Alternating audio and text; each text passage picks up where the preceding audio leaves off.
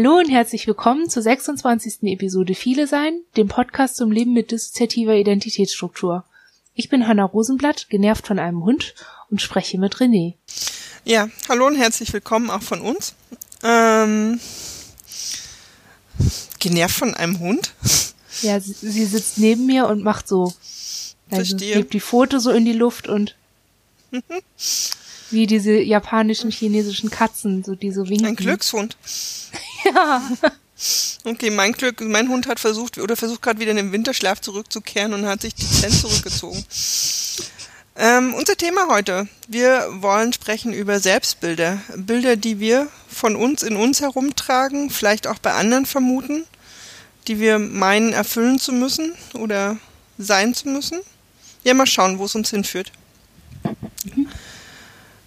Ich habe wieder was dafür recherchiert. Sehr gut, lass uns damit anfangen. Ich habe nämlich recherchiert, das Selbstbild, ähm, dass man das nicht einfach so hat, man kommt damit nicht auf die Welt, sondern man entwickelt das. Und man entwickelt das ähm, vorrangig, also wenn wir heute unser Selbstbild angucken oder wenn eine Person mit nicht vorhandener dissoziativer Amnesie oder anderen dissoziativen Problemen auf sich und ihr Leben guckt, dann kann sie aufgrund ihrer Erfahrungen und ihrer ja, Bindungserfahrungen, biografischen Erfahrungen und so weiter und den Gefühlen dabei ein relativ mehr oder weniger rundes, kongruentes Selbstbild entwickeln, das häufig auch mit dem Bild, das andere von ihr haben, ähm, übereinstimmt entwickeln. Und wenn man, also das habe ich jetzt so nicht gelesen, aber das ist meine Theorie, die mir erklärt, warum das für mich so schwierig ist, so ein stimmiges Selbstbild zu entwickeln oder das Gefühl zu haben, das ist ein richtiges Selbstbild und noch gesteigert überhaupt konkurrent mit dem zu sein, wie andere mich sehen, ist die Theorie, dass wir aufgrund der dissoziativen Amnesie und aber auch unserer Schwierigkeiten, Menschen zu lesen und gut zu verstehen, ein bisschen gehandicapt sind in Sachen Selbstbildentwicklung. Dass es mir dann irgendwie so logisch erscheinen lässt, dass wir da so ein paar kleine Issues haben. Ein paar kleine Probleme. Ich fand das interessant, weil das endet ja auch nicht. Also es ist ja nicht so, dass man dann 30 wird oder so ein gewisses Alter hat und dann, dann hört das auf mit dem Selbstbild entwickeln, sondern man hat irgendwie als Teenie noch mal ein anderes als dann als erwachsene Person und als alte Person. Es verändert sich immer. Für uns ist das sogar eher so, dass das jetzt erst tatsächlich wirklich anfängt oder in den letzten Jahren für uns erst wirklich zu einem Thema geworden ist, so ein eigenes Selbstbild zu entwickeln. Könnt ihr festmachen, woran das, also womit das angefangen hat? Oder was das eingeleitet hat? Hat das zufällig die Therapie eingeleitet?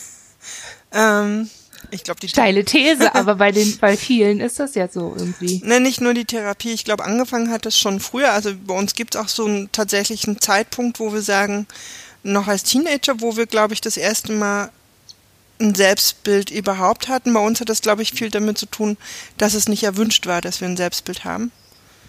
Oder ne, ein, ein von, also ein aus uns heraus entstehendes Bild von uns selber, sondern das war halt viel fremd äh, beeinflusst.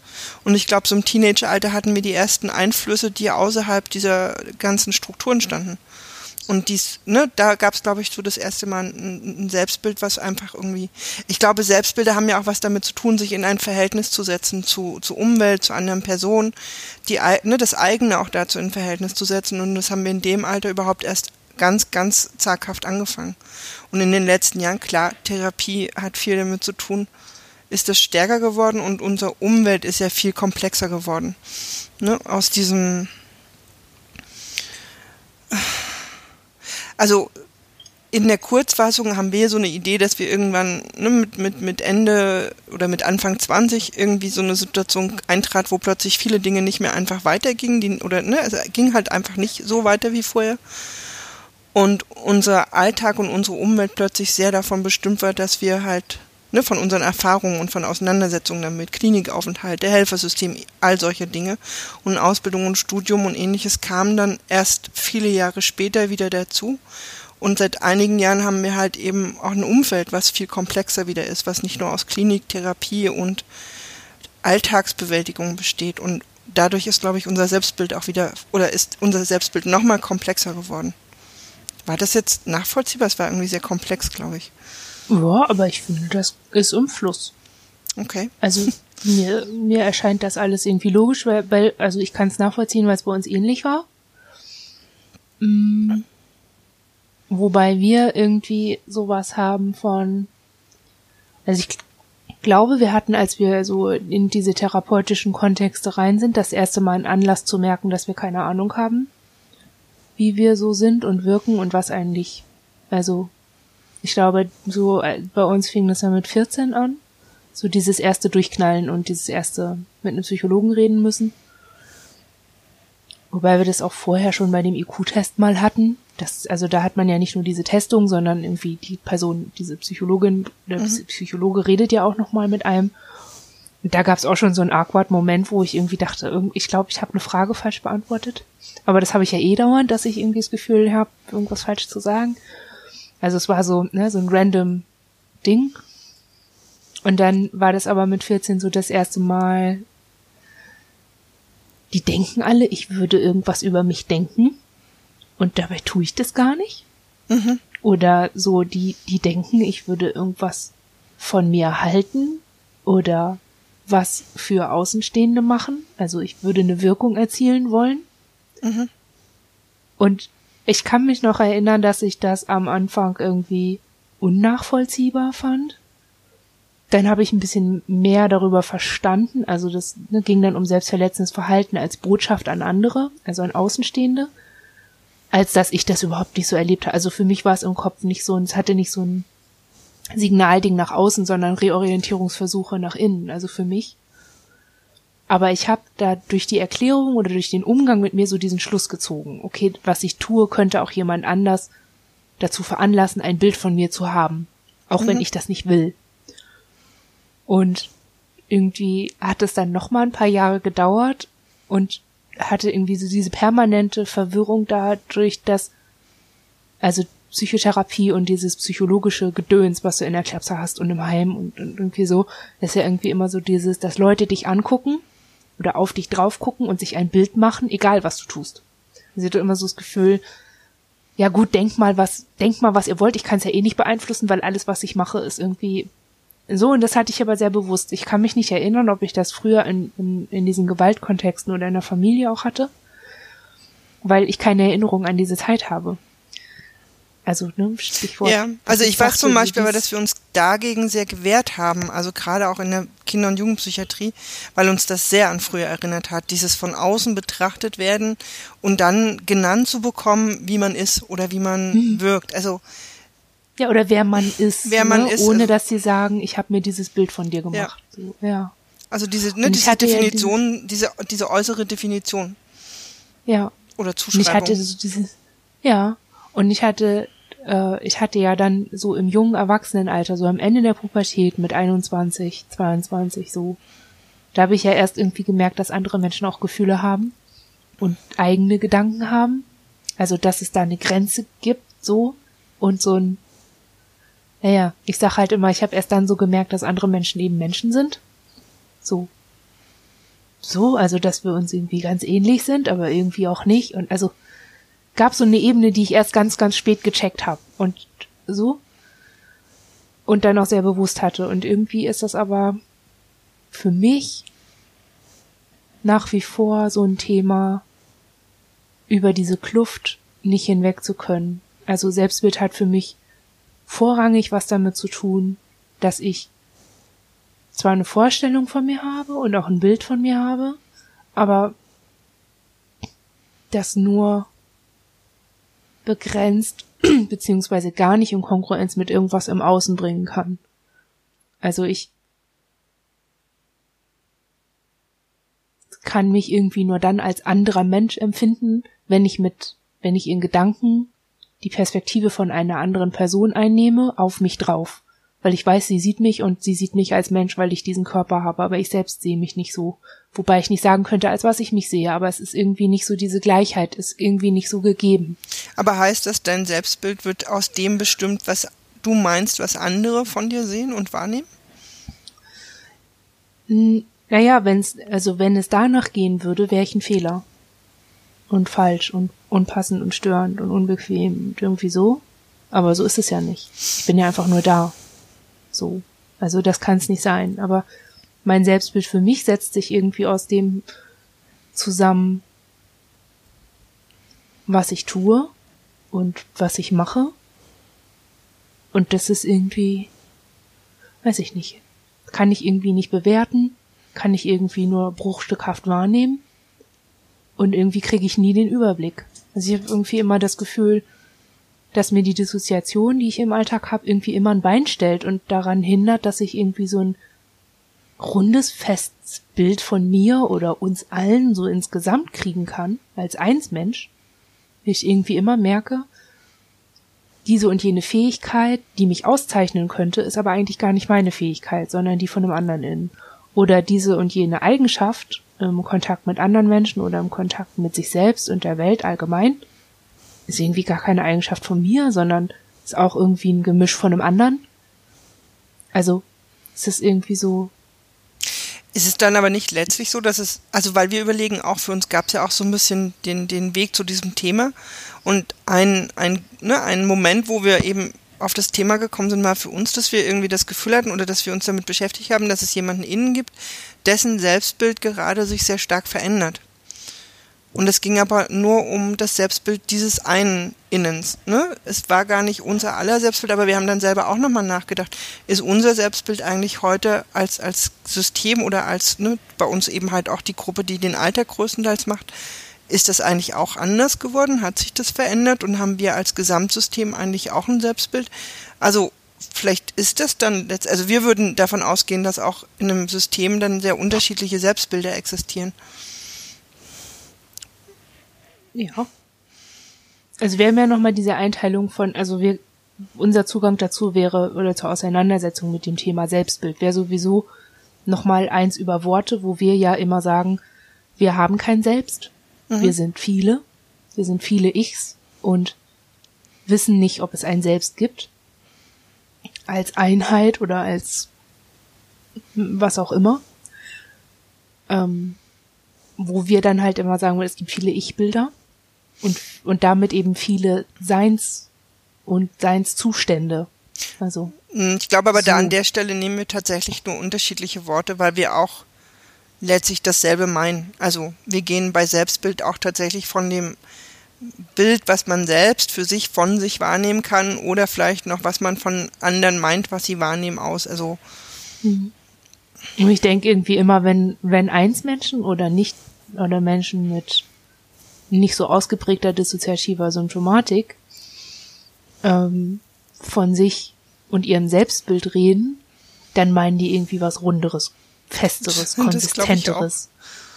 Also es ist, ich, ich weiß ja nicht, wie das ist, wenn man ein, ein, also wenn man allein ist, wenn man, wenn man selbst ist, wenn man ganz man selbst ist. Hm, ich weiß nicht, wie sich das anfühlt, aber ich stelle mir das irgendwie sehr konsistent vor. Aber ich habe selbst in meinen konsistentesten, präsentesten, festen Momenten, so wie jetzt, wie ich jetzt hier sitze, habe ich trotzdem das Gefühl, unvollständig zu sein, brüchig zu sein, bröckelig zu sein und irgendwie mit der kleinsten Irritation wieder auseinanderzufallen und dann ist jemand anders da. Und dann ist es, so dann könnte ich sagen, ein Teil meines Selbstbildes ist diese Brüchigkeit, ist dieses nicht kontinuierlich, also feste, konsistente Dasein. Also das ist irgendwie ne, nicht so. Das könnte man sagen und da, das finde ich irgendwie für uns insgesamt als Gesamtheit von allen, die wir so in Frau Rosenblatt TM drin sind, ähm, finde ich das sehr passend. Und gleichzeitig habe ich da aber auch so einen wertenden Touch dran, was auch für Selbstbild spricht. Das ist auch so eine Komponente, die damit zu tun hat. Ich irgendwie denke, ja, ja, und ich merke zum Beispiel beim Zuhören an einer Stelle, find, also merke ich, gibt es eine Unterscheidung. Ich würde zum Beispiel für mich sagen, ich habe ein Selbstbild, ganz für mich selber. Und das hat aber nicht immer Platz oder das darf nicht immer vollständig sein im Gesamtsystem. Weißt du? Also ich. Also du darfst im Innen nicht sein? Nee, nicht im Innen, aber ich für mich, ich glaube, mein Selbstbild wird weniger dadurch gestört, dass, dass es zerbrechen könnte, weil der Moment zerfällt oder so. Sondern weil es grundsätzlich sich nie voll, weil es seltenst den gesamten Raum einnimmt. Aber das Selbstbild selber ist dadurch, glaube ich, ich glaube ich, wir fühlen uns, oder ich fühle mich zumindest in meinem Selbstbild weniger zerbrechlich. Sondern eher das Gefühl, ne, ich kann damit halt nicht alles ausfüllen. Im Normalfall muss ich mir den Raum, wo mein Ich und mein Selbstbild Platz hat, mit anderen teilen. Mhm. Das, ich finde, das klingt, also das klingt nach dem gleichen Phänomen, nur mit einem anderen Wort, ja. Mhm. mhm.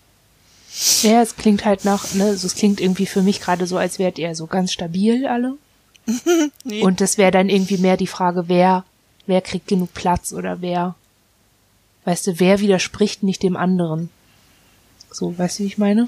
Ja, ich, ich meine, wir sind auch nicht alle ganz stabil, aber das ist gerade so das, von dem ich ausgehe in dem Moment. Mhm. Und merke so, da ist zumindest ein kleiner, ne, da ist für mich irgendwo ist da eine Unterscheidung. Ja. Ähm, weiß ich nicht, macht es Sinn oder wäre es gut, vielleicht einfach mal zu schauen, was macht die Selbstbilder so aus? Oder woraus setzen die sich zusammen oder was für Selbstbilder gibt es eigentlich? Meinst du als Rolle, als soziale Rolle oder? Naja, glaub, ich mein Selbstbild ist ja mehr als die soziale Rolle. Eine soziale Ro Rolle kann, glaube ich, auch ein Selbstbild mitbestimmen. Aber. Ja, erzähl mal. Also, ich höre zu. Na super. ähm. Also ich, ich würde gerne zuhören, um äh, ja. dann einzusteigen, wenn ich verstanden habe, was du meinst. Also das eine ist zum Beispiel für uns oder für mich, also ich bin halt Teil von diesem Alltagsteam und wir sind irgendwie, wir sind zu fünft und wir haben halt irgendwie auch Wochen oder eigentlich eher Jahre hinter uns, die unglaublich anstrengend waren. Und ich weiß, ich habe neulich ein bisschen darüber nachgedacht, ob sich mein ganz eigenes Selbstbild für mich eigentlich auch gerade verändert oder verändert hat in der Zeit und ob ich eigentlich heute andere Dinge an mir mir zuordnen würde oder für mich sehe, als ich mich vielleicht noch vor zwei Jahren wahrgenommen habe. Und habe gemerkt, das hat sich tatsächlich verändert. Ich habe das Gefühl, ähm, ich, also für mich hat sich das so ein bisschen, das war eher ein Bild von lauter Wurzeln, die sich in ganz verschiedenen Bereichen in meinem Umfeld irgendwie verwachsen sind und dass sich da was verändert hat. Das war vor zwei Jahren zum Beispiel noch lange nicht so. Und ich mich zum Beispiel auch erwachsener fühle und mehr gefordert fühle als, als erwachsene Außenperson. Das war auch vor zwei Jahren noch nicht so. Mm. Und mein gut, was ja, was ja jetzt auch gerade viel Thema war in den sozialen Medien, das war für mich schon auch so diese Frage, ähm, mein Selbstbild als Opfer von Gewalt oder ähnlichem, ne? Von, von als, als, als äh, naja, lassen wir so stehen, mein, mein Selbstbild als Opfer. Und da auch nochmal überlegt hat, das hat sich zum Beispiel schon auch sehr verändert. Also es fand ich für mich zum Beispiel einen interessanten Gedanken zu merken, dass mein Selbstbild veränderbar ist, offensichtlich. Also, dass es überhaupt existiert und dass es dann auch noch veränderbar ist und mit mir, also ich mich selbst da drin und meine Entwicklung in meinem Selbstbild wiederfinden kann. Mhm. Ich überlege gerade, ob ich die Frage stelle oder nicht. Ähm, stell sie doch. Wie hat sich denn dein Selbstbild als Opfer verändert? Euer.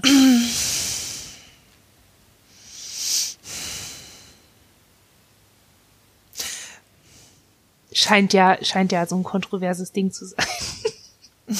Naja gut, die Kontroverse wurde ja außen äh, geführt. So. Ähm, wir haben im Rahmen der Kontroverse, glaube ich, nur festgestellt, dass wir doch sehr klare Meinungen dazu haben. Ich glaube aber zum Beispiel tatsächlich, dass der Podcast unser Selbstbild als Opfer verändert hat. Und ich weiß, dass wir, als wir angefangen haben mit Therapie, war unser Selbstbild, glaube ich, sehr stark bestimmt von so einem Opfer als Opfer wahrgenommen werden und damit irgendwie uns plötzlich zerbrechlicher fühlen als vorher und verletzlicher und wir hatten plötzlich eine Oberfläche, die wir vorher so nie gespürt haben und darüber irgendwie das Gefühl zu haben, ne, wir sind da ist plötzlich was, der kann man uns, uns anrühren oder der kann, ne, der, der kann man von außen auf, ich meine, es klingt jetzt krass, aber von außen in uns eindringen, auch in irgendeiner Art und das macht uns, das macht was. Und ich weiß, dass wir uns damals auch sehr angewiesen gefühlt haben auf so eine ganz sichere Umgebung. Und dann irgendwann eben so ein Wechsel war von, von diesem, ich meine, zu der Zeit waren wir halt viel in Kliniken und waren eigentlich hauptsächlich in irgendeiner Art von Hilfesystem und dann kam halt irgendwann der Alltag zurück und damit aber eben auch ähm, das Verlassen von so einer schützenden Umgebung. Und da hat sich unser Selbstbild gerade, was das angeht, nochmal sehr verändert, weil wir mit so einem teilweise Selbstbewusstsein losgegangen sind, weil wir Dinge wirklich für uns organisieren mussten und wollten und gleichzeitig mit sehr, sehr viel Scham plötzlich konfrontiert waren, die wir auch selber so empfunden haben und eben oft genug damit beschäftigt sind oder waren, nicht gesehen werden zu wollen als Opfer. Und ich glaube jetzt mit dem Podcast, ne, das war für uns der Podcast und dann eben auch nochmal der Blog. Wir haben ja, es gibt ja noch eine Webseite von uns, die, die sehr wo wir unsichtbar waren und mit dem Podcast hat sich das sehr geändert. Da haben wir plötzlich so eine Sichtbarkeit gehabt und das hat mit unserem Selbstbild, glaube ich, auch was gemacht, weil für uns das, glaube ich, viel damit zu tun hat, gehört zu werden und auch zu verstehen, dass wir was vielleicht dazu zu sagen haben. Ne? Auch, ich meine, ihr kamt auch und habt uns gefragt, ob wir das mit euch machen wollen. Das war für uns schon so ein Moment. Okay, wir, wir sind hier nicht nur, ne, wir, wir sind nicht nur angewiesen auf etwas oder wir brauchen nicht nur oder wir müssen nicht nur, sondern es gibt vielleicht irgendwas, was wir, was wir zu sagen haben und was für andere hörenswert ist oder mhm. hilfreich sein kann. Und ich glaube jetzt im Moment in, in gerade diese letzte Debatte um, um Opferbegriffe und ähm, also Alternativen wie eben sich als Erfahrene von oder ähnliches ähm, zu, zu nutzen für sich und auch unsere Auseinandersetzung mit der Anhörungskommission, da ist für uns, glaube ich, nochmal ein neues Selbstbewusstsein auch rausgekommen oder eine neue Auseinandersetzung mit diesem Teil der Opferschaft und den eigenen Selbstbild da drin. Ja. Also, wenn ich das, also hat es was damit zu tun, dass Opfer an sich eher so ein Begriff ist, der mit Passivität gefüllt war und jetzt durch das, was ihr tut, mit Aktivität auch zusätzlich gefüllt sein kann? Ja, so also mit, mit, mit Aktivität, auch mit Selbst, Selbstbestimmung und aber auch mit Selbstdefinition was bedeutet mhm. das alles eigentlich für mich? Das haben früher andere definiert. Und da sind wir, glaube ich, sehr viel weiter und haben uns sehr verändert. Wir, ne, wir können das noch lange nicht. Es gibt für uns ganz viele ganz heikle Momente, gerade darin, uns mit unserer Geschichte jetzt auch zur Zeit auseinanderzusetzen. Und trotzdem merken wir ein Bedürfnis, das selbst definieren zu wollen und das nicht durch andere definiert zu wissen. Ja. Wir haben irgendwie ähm, häufig das Problem, dass wir, das heißt das Problem, eigentlich ist es selten ein Problem, aber manchmal stoßen wir so dran, dass wir diese Definition nicht erfahren oder uns nicht davon angesprochen fühlen und es nicht mitkriegen. Also, hm. ich kann, ich kann mich irgendwie nicht erinnern, ob das mal jemand irgendwie uns für wer weiß wie schwach oder ohnmächtig oder huschig oder wie auch immer wahrgenommen hat. Also glaube, wir hatten nur eine Therapeutin, die uns, die sich der Fragilität dessen bewusst war, die wir so innen drin hatten. Wobei ich halt auch nicht, es gibt ja instabil und es gibt explosiv. So Nitroglycerin ist auch instabil. So, mhm. ne, das ist so. Und ich glaube, wir waren immer eher so, wurden immer eher so gehandelt als Nitroglycerin, denn als äh, Fabergé-Ei. So, also ich hoffe, die Metapher ist irgendwie nachvollziehbar, aber ich glaube, wenn von dem schwachen Opfer geredet wird, dann geht's häufig um das Fabergé-Ei, weil man versucht, eine Wertschätzung entgegenzubringen. Und ähm, also, ne, es ist was Wertvolles, aber Zerbrechliches. Und der konkrete Umgang mit uns war immer eher, oh, sag mal lieber das nicht, dann geht sie in die Luft. Oder mach mal lieber das nicht, dann versucht sie sich umzubringen oder irgendwie so. Also es war so, so, was bei uns irgendwie immer wieder so dieses Bild gemacht hat von, Gefährlichkeit. Also wir haben uns sehr oft als gefährlich und ähm, also ja, ich sag jetzt, wir haben uns als gefährlich wahrgenommen. Das weiß ich gar nicht mehr so genau, ob das wirklich alle waren, aber viele. Das steht immer wieder in unseren Tagebüchern auch aus der Jugend und so immer wieder. Ich bin so ein Monster, ich bin so schlecht, ich bin so gefährlich. Ne? Sie mussten wieder das und das mit mir machen, weil ich ja so gefährlich bin. Also irgendwie so, ne, und das hat sich auch ziemlich eingefressen. Also auch gekoppelt an dieses, ähm, ja, weil du Gewalt erfahren hast, bist du so. So, ne? Und dieses, weil du Gewalt erfahren hast, bist du ein Opfer und deshalb bist du so. Also diese Verkettung von Opferschaft als Grund für diese Art der Gefährlichkeit, die wir offensichtlich ausstrahlen oder Aggression oder was auch immer oder ausgestrahlt haben. Ich weiß halt, das ist eben das Ding. Ich weiß nicht, ob das heute anders ist. Ich habe irgendwie selten so Momente, in denen Menschen mich bewerten oder mir sagen, was sie für einen Eindruck von mir haben. Und wenn sie es tun, dann, äh, oder wenn mir Leute sowas sagen, dann nehme ich es halt auseinander, weil ich es verstehen will. Und dann kommt raus, dass die Leute das intuitiv entscheiden, häufig, oder dass solche Blicke von außen, ne, so, so ein Feedback oder so eine Rückmeldung häufig intuitiv passiert. Da denken die Leute nicht drüber nach. Ich habe aber so ein Problem damit, Intuition zu verstehen. Das, das ist so ein kleines Ding. Ich habe ja diese Intuition nicht dringend. Das, ich habe die nicht so unbedingt. Und dann führt es wieder zu Missverständnissen. Das, also das heißt, ich kann so mit diesem, ne, was ich am Anfang sagte, diese Kommunikationsschwierigkeiten, dieses Menschenlesen, das macht bei mir eher so was Waberiges und diese waberige Haltung schlägt sich voll auf mich nieder, so dass ich selber gar nicht, also nur diese Spitzen, also von den Spitzen ableiten kann, wie ich denn wohl so bin oder wie wir so wohl wirken. Auch, ne, auch mit unter Berücksichtigung von Opferschaft. Also ja, wobei das so. jetzt alles, ne, es ist alles Komponenten von außen. Es hat, es ja. ist weit entfernt von der inneren. Ich habe ja schon gesagt, ich ja. habe halt nichts. Das ist so, ich, wenn, das ist irgendwie, ich will nicht sagen, dass ich nichts Eigenes habe, aber ich habe nichts Eigenes, worüber ich sagen kann oder ganz fest und selbst überzeugt sagen kann, ich bin so und so und das und das. Ich kann immer nur Aspekte davon sagen und das auch immer nur mit so einem ja, aber das bin ich. Ich weiß nicht, wie das mit den anderen ist. Den anderen Ins. Ich weiß nicht, ob das 100% das ist, was auch andere sehen können oder so. Das ist, weiß ich nicht. Kann ich meine Arme nur hochschmeißen, weil. Das heißt aber letztlich würdest du davon ausgehen zu sagen, dass die dissoziative Struktur ein Grund ist, der es verhindert, ein Selbstbild von sich entwickeln zu können? Einmal das, also ich kann halt nicht, ich glaube, 100 Prozent verstehen tun sich, tut sich kein Mensch mit anderen Menschen. Wäre auch. So, ne, das, das ist irgendwie, aber ich glaube, dass viele andere Menschen diese unverständlichen Momente ausgleichen können mit einem kongruenten Erleben der eigenen Biografie und einer Erinnerung. Oder so einer so einem festen Bewusstsein um die eigenen Fähigkeiten und Fertigkeiten und Eigenschaften und so. Und all das fehlt mir irgendwie. Also ich weiß, was ich kann, aber ich weiß, dass ich es nur kann, wenn ich da bin. Ich bin aber nicht immer da. Bin ein, zwei, drei, vier, fünf Mal im Monat da. Und hab wenig. Also ich habe mein Ding, ich habe mein Leben, ich lebe das auch irgendwie, aber das ist nicht unser Leben. Es ist mhm. meins. so, und das ist, also so.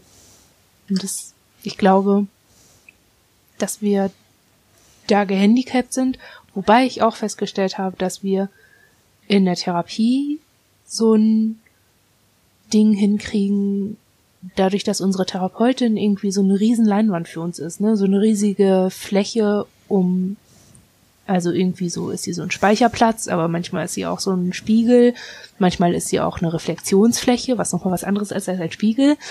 Ähm, manchmal ist sie aber irgendwie auch Ansprechpartnerin. Also sie ist so irgendwie total hilfreich, wenn es darum geht, irgendwas abzugleichen. Dann können wir Bezug zu ihr, also Bezug aufnehmen und mit ihr darüber sprechen und über diese Brücke dann wieder was zu uns zurückführen mhm. irgendwie. Und dadurch nie in der Situation selbst, weil dazu ist sie halt kein Teil von unserem Leben. Sie ist ja nicht 24-7 um uns rum. Aber einmal in der Woche, wenn wir eine Situation haben, über die wir mit ihr reden wollen, dann ähm, können wir das tun und ich kann dann im Nachhinein irgendwie so einen Abgleich kriegen. Ähm, ähm, wie wir gewirkt haben könnten oder wie ein Missverständnis gewesen sein könnte oder so. Also ich krieg Optionen, wo vorher nur so ein waberiges irgendwas war. Das finde ich dann schon schon ganz ganz gut und ich merke, dass das es ist zwar total langwierig, aber ich habe das Gefühl, dieses Zersetzungsgefühl und dieses Instabilsein und Auseinanderfallgefühl, das verändert sich dadurch so ein bisschen. Da, wenn, gerade wenn sich die Situationen wiederholen und ich merke, ah, da habe ich schon wieder so reagiert oder da haben wir genauso funktioniert wie beim letzten Mal irgendwie oder so, da habe ich schon das Gefühl, auch berechenbarer zu sein und irgendwie gar nicht so hin und her geworfen zu sein, wie sich das manchmal für mich anfühlt, sondern ne, dass da Kontexte sind, die machen, dass ich auf irgendwas reagiere oder dass, dass meine Umwelt auf irgendwas von mir reagiert, was ich selber nicht wahrgenommen habe oder mhm. so, ne, dass Dynamik auf Dynamik treffen kann und das ist schon, das macht viel und das verändert auch viel. Also es verändert vor allem viel im Hinblick so darauf, ein bisschen mutiger zu sein und ein bisschen, ich sag mal, mehr, mehr, mehr Sitzfleisch oder ein Standbein dafür zu entwickeln, wenn man irgendwas wenn so eine Situation ist, in der ich auseinanderzufallen drohe, dann bin ich vielleicht nicht nach fünf Sekunden weg, sondern nach sechs. Und diese eine Sekunde mehr macht schon was. So, das ist ja eine Sekunde mehr, in der ich mich erleben kann. Ja. Und das, das macht irgend, also das, das, das macht's, bringt's dann irgendwie. Weiß noch nicht in welche Richtung. Vielleicht stelle ich auch fest, dass keine Ahnung, ich voll das Arschloch bin oder so, ich weiß nicht, aber ich muss dafür offen sein. Und das sollte eigentlich nicht sein, wovor ich mich fürchte. Weil es muss auch Arschlöcher geben. Also, so, ne?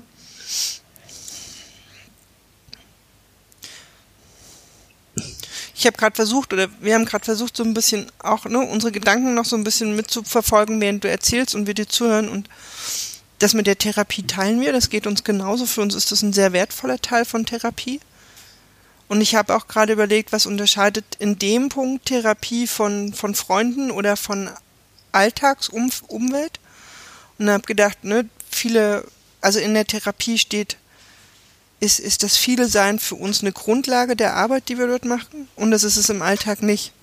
Und deswegen ne, fühlt sich der Alltag nie so reflektierend an oder ne, der, der erfüllt einfach nicht dasselbe wie eine therapeutische Situation oder eine Situation mit der Therapeutin, die ja um uns weiß. Ähm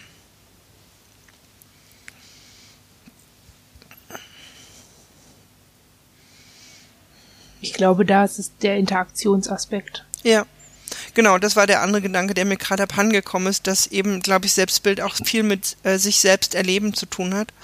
Und das ist halt auch ne, in so einem Rahmen sehr viel, also viel komplett, kompletter, als ähm, sich in einem Umfeld zu erleben, wo zum Beispiel der Teil des Viele-Seins überhaupt keine, kein, kein, ne, nicht, nicht, nicht Teil dessen ist.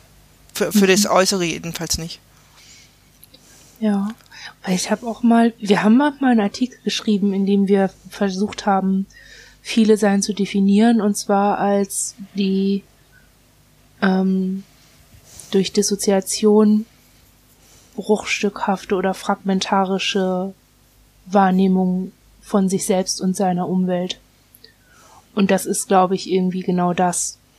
Also das ist, glaube ich, auch ein bisschen unser Verhängnis irgendwie in der Entwicklung von Selbstbild versus Fremdbild und Selbstpositionierung bei sowas wie, was für ein Opfer bin ich eigentlich? So, das ist irgendwie. Und das Handy sind diese Debatten immer. Hm? Ne, ich hab grad. Und das Handicap ist was? Also. Das Handicap ist die Dissoziation. Dass dieses, wenn man sich selbst fragmentarisch erlebt und auch noch seine Umwelt fragmentarisch erlebt, dann kann die Interaktion nur fragmentarisch sein. Und mhm. dann kann entsprechend auch das Selbstbild nur fragmentarisch sein, beziehungsweise das, was man so an Bruchstücken hat, um auf sich selbst draufzuschauen. Also. Ja, ja. Also für uns stand. Kann ja auch immer nur, wir hatten auch mal einen Text, also Entschuldigung, es ist total selbstreferenziell, ich kann das aber alles verlinken, weil wir mal einen Text geschrieben haben, ähm, da ging es darum, wie ach so frei man ist, wenn man sich gelöst hat von den TäterInnen. Und so haben wir den Begriff Freivonheit geprägt für uns. So dieses, ähm, so verachtenswert die Gewalt war, hat sie uns doch auch gemacht und definiert und hat uns eine Rolle gegeben, hat uns Handlungsoptionen vorgegeben und hat uns so ein gewisses, so eine gewisse Auffassung davon gegeben, wer wir sind, wozu wir sind, was wir sein werden. Es ist relativ festgeschrieben von außen natürlich, aber also das eine ist, festgeschrieben zu werden auf eine bestimmte Rolle und das andere ist, ähm, ja, einfach auch so aufgewachsen zu sein, dass man, dass, dass das nie anders war. So irgendwie. So für uns, wir hatten da halt nie dieses, wir hatten da irgendwie nie dieses Rebellische, ne? Also für uns kam dieser Erkenntnisprozess von so festgeschrieben worden sein auf so eine Rolle sehr viel später und ist noch bis heute nicht bei allen angekommen und hat auch bei weitem nicht so dieses, ne, das wollen wir aber nicht, weil wir wollen selbstständig sein. Das ist bei uns irgendwie noch nicht so richtig angekommen, weil da ist ja nichts. So das Festeste ist irgendwie das, was vorher so da war. Mhm. Na gut, bei uns war, glaube ich, das krasse Gegenteil der Fall. Wir, wir sollten halt nicht sein. Also wir sollten eigentlich überhaupt gar keine Wahrnehmung unserer eigenen Person haben. Das war auch äh, ich verstehe das etwas schon. macht. Ähm, und unlogisch finden wir das bis heute nicht, sondern. Das sind halt, ich glaube, das gehört so in diese, ähm, in den Bereich der Dinge, die einfach als gegeben sind. Also, wenn ich anderen Menschen sage, ich fühle mich nicht als Mensch, dann sind die total geschockt. So, und können das nicht verstehen und denken, ich denke, wer weiß was von mir, ne, dass ich nichts wert bin oder was weiß ich. Und dabei denke ich einfach nur, ich bin einfach nicht, bin einfach nicht das, was du menschlich nennst oder finde nicht das in mir wieder, was andere als menschlich oder Mensch bezeichnen. Das heißt nicht, dass ich mich abwerte oder so. Und es ist irgendwie auch was, womit ich ganz gut leben kann. So. Also das ist eine Abwesenheit von einer grundsätzlichen Überzeugung, die ist einfach da. Und das ist kein Problem. Obwohl es für alle anderen total unlogisch erscheint und nicht denkbar ist und was auch immer. Für uns ist das irgendwie einfach so. Und vielleicht verändert sich das nochmal, aber im Moment erstmal nicht. Und für uns ist das auch eher so, dass wir irgendwie gerade mal dankbar sind darum, das so zu merken und das so beworten zu können. Aber eigentlich bin ich auch abgeschwiffen, weil ich in dem Text auch beschrieben habe, dass ähm, also da habe ich diesen diesen Verlust von Selbstbild durch das Fremdbild von anderen beschrieben, weil dann bist du ausgestiegen oder also ich war dann draußen in dieser Welt der Psychologen und Psychotherapeuten und hast du nicht gesehen und alle hatten ein Bild und einen Diagnoseschlüssel und eine Diagnose für mich, aber durch den sachlichen Umgang miteinander, also niemals bei jemand körperlich mit uns oder emotional oder liebevoll oder wie auch immer. Das war immer so, ne, ihr kennt den Umgang in Kliniken, das ist immer sehr sachlich. Und in Heimen ist das auch nicht anders. Und dadurch, ne, wenn du Gegenstand einer Betreuung, Gegenstand einer Behandlung bist, dann, also ich hatte, ich war mir damals dieser Entmenschlichung nicht so bewusst, aber ich denke halt heute, ja, wenn ich es nicht von ganz früher habe, dann habe ich es vielleicht aus dieser Zeit. Ähm, mich selbst sehr sachlich zu sehen und selbst sehr funktional zu betrachten. Ich glaube, für mich hat das damals nur bewirkt oder für uns hat das nur bewirkt, dass diese Form von Umfeld oder von äußere Hilfe sehr, sehr lange kaum wahrnehmbar war für uns weil sie halt so sachlich war. Ne? Sie hatte wenig wirklich mit uns zu tun, aber sie war auch nicht wirklich an uns orientiert. Da ist ja, aber da kommt dann auch, glaube ich, der Unterschied zum Tragen, dass ihr einfach einige Jahre später mit einem sozialen System konfrontiert worden seid. Ähm ich glaube, es hat auch was damit zu tun, wie man einfach selbst gestrickt ist. Also, ich würde uns als viel leichter kränkbar bezeichnen, als wie ich euch wahrnehme. Also, so. Ich denke, ich mhm. finde schon, dass wir ganz schön empfindlich sind und ganz schön irgendwie, ja, keine Ahnung. In manchen Stellen haben wir so einen komischen Stolz. So, aber weiß ich auch immer nicht, woher der kommt. Also, worauf der, ich weiß irgendwie nicht, ist, ist so blöd, ey, ich kann jede Eigenschaft, also immer wenn ich sage, wir sind so, dann habe ich irgendwie gleich so dieses Ja, aber, also es ist echt eine Episode, in der ich das in der ich sehr stark merke, wie widersprüchlich ähm, das ist. Also ja, aber auch letztlich individuell, weil es ist eine Episode, die wir nicht so runterrasseln können. Was heißt, wir rasseln auch die anderen Episoden nicht runter, aber weißt du, wenn wir über Literatur reden, dann ist das sowas ganz umschri um, umschriebenes und ne, da haben wir so einen Faden, dem wir einfach folgen. Und Selbstbilder werden durch das viele sein nicht gleich. Weißt du, was ich meine? Sondern es Ja. bleibt in allem eine unglaublich große Individualität, weil ich habe gerade auch gedacht, es gibt gerade gar keine so Standard viele sein Frage, die ich stellen könnte, sondern es sind gerade total individuelle, auch teilweise sehr ne, sehr subjektive Fragen, weil wir euch nun auch gut kennen und aber ne, wir würden euch, wir können euch gerade keine Standardfrage und macht das viele sein das und das, weil wir merken, das geht's gar nicht. Selbst da sind die Selbstbilder ja eben sehr eigen. Wobei mich schon interessieren würde, habt ihr so ein Selbstbild für euch als viele? Also wenn ihr so, Nein. ne, ich meine, ihr, ihr geht ja auch auf Veranstaltungen, wo ihr auch sehr offen mit dem viele sein seid. Gibt es da so ein, so ein Selbstbild, was ihr dann auch nach außen transportiert, wo ihr sagt, so möchte ich halt auch wahrgenommen werden als System? Da habe ich noch nie drüber nachgedacht. ich überlege gerade, gib mir kurz einen Moment. Ich glaube, was, wenn wir bei Veranstaltungen sind und sprechen, dann sind wir offen mit dem viele sein, weil es uns zu anstrengend ist, dieses Versteckspiel zu machen. Also es ist halt mehr so, es ist mehr so eine Effekt Effizienzfrage. Und es hat irgendwie auch was mit Aufrichtigkeit zu tun. Es ist so, es ist vielleicht auch ein bisschen so eine Waffe. Also ich gehe hin und sage, ich bin viele und also so machen wir aber das mit vielen Sachen. Ich bin viele, ich bin queer, ich bin anders als du oder ich mache viele Dinge anders und sag das so im Vornherein oder bin da von vornherein einfach offen, damit niemand denkt, ich würde was verheimlichen wollen oder mich dafür schämen oder verstecken wollen, was ich über mich rausgefunden habe oder wie, also so, weißt du, Mhm. über meine Konzepte. Ähm, es hat mehr, es hat schon auch was, obwohl es sehr offensiv wirkt und sehr selbstbewusst auch immer, ne? Uns wird immer wieder gesagt, wir würden sehr selbstbewusst und beeindruckend auftreten und finden das immer wieder interessant, wie das Menschen nicht schaffen zu sehen, dass das eine Art Selbstverteidigung ist. So, weil wenn man schon von vornherein irgendwie sagt, das, das, das, dann gibt's irgendwie wenig, was man uns dann vorwerfen könnte oder wo man sagen könnte, ähm, ja, das hast du mir aber nicht gesagt. Oder irgendwie so. Und als viele gesehen, und das ist halt das Verrückte, ne? Wir sagen, wir sind viele, aber es macht uns fertig, wenn wir die Kontrolle verlieren und irgendein Innen da ist, das sehr deutlich herabsticht, also heraussticht. Und sehr, also wenn Wechsel sehr deutlich wird und jemand, der weiß, was viele sein ist und viele sein auch schon mal gesehen hat, sofort sehen kann, ha, jetzt hat sie dissoziiert, jetzt habe ich was in der Hand oder so. Also das, das ist sowas, was wir nicht gesehen haben wollen. Und gleichzeitig ist es aber irgendwie. Und ich weiß auch nicht, wenn wir auf Veranstaltungen sind, sind wir sehr sachlich. Also wir sind dann ja meistens wegen irgendwas da. Und dann machen wir das. Punkt. Also, wir sind ja aus Gründen aus, auf Veranstaltungen. Und das ist dann irgendwie,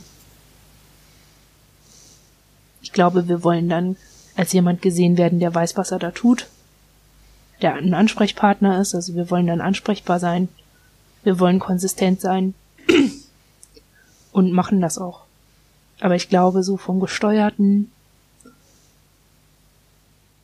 ich glaube, was wir neu gelernt haben, so im letzten Jahr, ist so eine bewusstere Sympathie-Performance. Also, dass wir es hinkriegen, pünktlich zu lächeln und Leute auch mal anzugucken und irgendwie also das das haben wir schon ein bisschen besser drauf als noch vor ein paar anderen, also vor ein paar Jahren da was ist noch ein bisschen schwierig und ist das Gesicht auch häufiger irgendwie hat komische Sachen gemacht, ohne dass wir es merken. Also das hat sich ein bisschen verändert und da kommen wir uns auch ein bisschen professioneller vor inzwischen. Aber ich weiß ja, dass das so ein Trainingsding ist. Ähm, für mich wäre es aber irgendwie spannend, ob ihr, ihr habt ja einen Alltag, in dem ihr mit dem viele sein nicht so auftreten könnt. Mhm. Ähm, und dann nicht so sichtbar sein könnt. Gibt es da Situationen, in denen ihr dann so ein Äquivalent habt, dass ihr vielleicht nicht mit dem viele sein sichtbar sein wollt, aber dann irgendwie vielleicht als was anderes? Also, und wie macht ihr das dann? Also ich finde das irgendwie, ich kann mich halt so, selbst mit der Schule, da sind wir ja auch irgendwie so, laufen wir auch unter ferner Liefen, das ist ja egal, was wir da machen, das ist alles so, wir haben nicht diesen Konformitätsanspruch. So ist es. Es würde niemanden wundern, wenn wir noch irgendeine Eigenschaft hätten, aber bei euch ist das ja anders. Also ja, wobei es für uns nicht aus. der Anspruch ist, konform sein zu wollen, sondern ne, wir zu müssen, oder? Zu müssen, ja. Also aus, aus eher aus einer Befürchtung heraus und aus einer Scham und aus einem ja einer Idee, dass das uns beruflich eventuell eher schaden könnte. Wir haben wir haben manchmal Momente, wo wir denken, was würde tatsächlich sich an unserem Selbstbild ändern, wenn andere oder ne, wenn bestimmte Menschen wüssten, dass wir viele sind und es auch tatsächlich verstehen würden? Und was würde es am Selbstbild anderer, also ne, was würde es in diesem Innenverhältnis mit diesen Menschen tatsächlich ändern? Und haben so in uns ganz tief drin so einen Moment, wo wir denken, na eigentlich doch gar nichts. Wir sind ja genauso wie vorher. Ähm, ihr seid ja immer noch ihr, ne? Wir sind immer noch wir selber. Und ihr wart ja auch schon vorher viele. Irgendwo denke ich aber, ja, vielleicht stimmt es auch nicht ganz. Vielleicht, vielleicht verhalten wir uns tatsächlich manchmal. Das versuchen wir, glaube ich, abzubauen, anders zu sein, als wir wirklich sind, nur um uns zu verbergen. Ich glaube, wir versuchen irgendwie das hinzubekommen, weil das für uns, glaube ich, am ehesten der Weg ist, auch damit umzugehen, dass wir in, in vielen Alltagssituationen eben nicht sichtbar sein können, indem wir trotzdem versuchen, sehr nah an uns dran zu bleiben und möglichst ähm, ja, sehr, sehr, ähm, wie nennt man das? Mir fällt das Wort gerade nicht ein, aber wenn ich halt versuche. Authentisch? Was? Authentisch? Authentisch, genau. ähm, aber Hatten wir auch schon häufiger, ne, in unserem Podcast das Wort. Ja.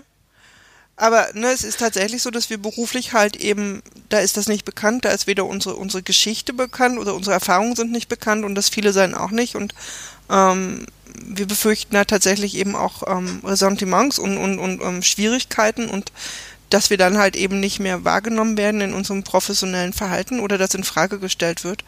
Und das finden wir unglaublich schwierig. Also das, es gibt auch Momente, wo wir das gerne aufheben würden, weil wir manchmal auch denken, ne, wenn es keiner aufhebt, dann bleibt halt eben auch dieses seltsame Bild derer, die bekannt sind, als viele bestehen. Also so.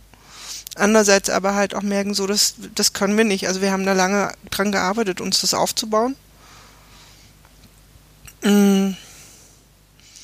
Und trotzdem, also da, da kommt, ne, da spielt für uns manchmal das Selbstbild eine Rolle in so einem beruflich, in so einer beruflichen Auseinandersetzung mit unserer eigenen, ne, mit unserem, wie sind wir eigentlich im Job und was machen wir da und warum tun wir das? Weil wir so oft im Kopf haben, wenn andere wüssten, wer wir wirklich sind, würden sie uns dann immer noch so wahrnehmen oder würden wir die Dinge genauso tun? Und die letzte Frage, das finden wir ganz gut, die können wir mittlerweile sehr klar beantworten. Wir würden es weiterhin genauso tun, weil wir es tatsächlich richtig finden. Ähm und ich glaube aber auch, dass es genug Momente gibt, wo das mit unserem Selbstbild was macht, weil es halt so eine Einschränkung immer bleiben wird. Ich meine, niemand ist immer 100 Prozent. Ich glaube auch ein Einsmensch, ne, ich meine, wer irgendwie in seinen Job geht, ist ja auch nicht immer es geht ja nicht darum, privat sein zu wollen, aber mhm. es geht, glaube ich, darum, mit seinem ganzen Wesen hinter dem stehen zu können was man da gerade tut und nicht das Gefühl zu haben, man könnte da irgendwo hervorgezerrt werden und dann eben aber auch verurteilt werden. Hm. Wobei ich da auch immer so ein bisschen, ähm, also bei dem, was du sagst, werde ich so erinnert an verschiedene ähm, Mail-Kontakte, die wir so hatten in den letzten Jahren, wo es oft um die Frage ging, oute ich mich als viele Personen, ich muss zum Arzt, sage ich dem, ich mhm. bin viele, ich habe einen Partner, sag ich dem, ich bin viele und irgendwie so. Und ich habe, ich baue das dann häufig so auf oder ich sag halt auch immer wieder, was weiß die Person übers viele sein? Was weiß dein Arzt übers viele sein? Und es ist ja irgendwie so ein so ein Ding, weshalb ich unser Podcast wichtig finde und auch unseren Blog wichtig finde, weshalb ich überhaupt jeden Blog wichtig finde, weil es so eine komische Verknüpfung gibt zwischen das heißt komisch, sie ist natürlich total, also sie ist berechtigt und logisch, aber es ist, gibt diese Verknüpfung von viele seien gleich Opfer. Und ähm, die hat ihren Platz und die hat ihre Berechtigung, aber viele sein ist vor allem ein Leben und eine Lebensrealität. Ja. Und viele sein bedeutet, verschiedene Seinszustände zu haben und dafür nicht besonders, also nicht, nicht durchgängig bewusst zu sein vielleicht. Viele sein ist ein Cluster. Also es ist ist auch so, ne? Also da sind ganz viele Faktoren drin und Angst haben aber die meisten äh, Leute davor, vor dieser einen Verknüpfung als Opfer gesehen zu werden, weil Opferschaft mit Schwäche assoziiert ist und ähm, in unserer Gesellschaft einfach ähm, keinen guten Stand hat, sagen wir es mal so. Ja. Also, ne, für Stigma und so weiter. Und ich habe irgendwie immer eher Angst, wenn ich zum Beispiel vor meinem Arzt rede oder vor meiner Hausärztin sitze und sage, ähm, ich bin viele oder ich, also es gibt ja die Möglichkeiten zu sagen, ich bin komplex traumatisiert. Ähm, da werde ich dann von meiner Hausärztin gleich als psychisch krank eingeordnet, obwohl ich nicht psychisch krank bin. Und davor habe ich zum Beispiel Angst. Also ich möchte nicht als krank stigmatisiert werden und ich möchte auch nicht als Opfer stigmatisiert werden. Ich möchte mit Lebens- und Wahrnehmungsrealitäten wahrgenommen werden und anerkannt werden. Und wenn ich in einem Umfeld bin, in dem ich Angst davor haben muss, darin nicht anerkannt und akzeptiert zu sein, dann habe ich natürlich, klar habe ich dann erstmal Angst, aber wenn ich dann länger darüber nachdenke, werde ich auch wütend, weil was ist denn das für ein Umfeld? Ist das dann eins, in dem ich sein will? Also, dann muss ich das klären. Also, so, ne? Das heißt, in, in so einem Fall, wenn jemand sagt, ich habe einen Partner und ich weiß nicht, ob ich dem jetzt sagen soll, ob ich, dass ich viele bin, dann sage ich, möchtest du deinem Partner gegenüber aufrichtig sein, dann sagst du ihm das. Und wenn du Angst davor hast, dass diese Person dich stigmatisiert und abwertet, dann musst du dich fragen, ob das der Partner ist, mit dem du dein Leben verbringen willst. Dann, dann ist da was schief. Ich glaube aber, es gibt da ja sehr verschiedene Ebenen drin, ne? Also, weil das eine ist, innerhalb von der Partnerschaft, finde ich, spielt das für uns zum Beispiel auch eine andere Rolle als in einem Arbeitskontext. Ne, in einem ja. Arbeitskontext habe ich andere Entscheidungsgrundlagen, ob ich das offen mache oder nicht. Und ja dennoch, ne, und im, in einem Arbeitskontext erfahren wir zum Beispiel indirekt immer wieder Stigmatisierung, weil wir in unserem Arbeitsumfeld auch Definitionen, auch Zuweisungen, die dann nicht uns betreffen, aber andere Dritte betreffen, die was mit Gewalterfahrung, mit viele sein, mit Dissoziation zu tun haben, ne, die wir hören müssen, wo wir uns indirekt trotzdem stigmatisiert fühlen, weil wenn sie wüssten, dass wir genauso sind, würde uns diese Zuweisung ja auch treffen. Ne, uns mhm. schützt dann in dem Moment tatsächlich nur, dass wir nicht offen sind und für die anderen das nicht klar ist, dass sie, ne, dass sie gerade Aussagen also machen, die die Kolleginnen neben sich genauso betreffen würden. Ähm, ja. das heißt aber, euer Schutz ist dann, ist dann, ihr werdet ja trotzdem verletzt. Wir, euer Schutz ist dann nur, dass die Person das nicht weiß, ja, dass sie euch verletzt. Ja.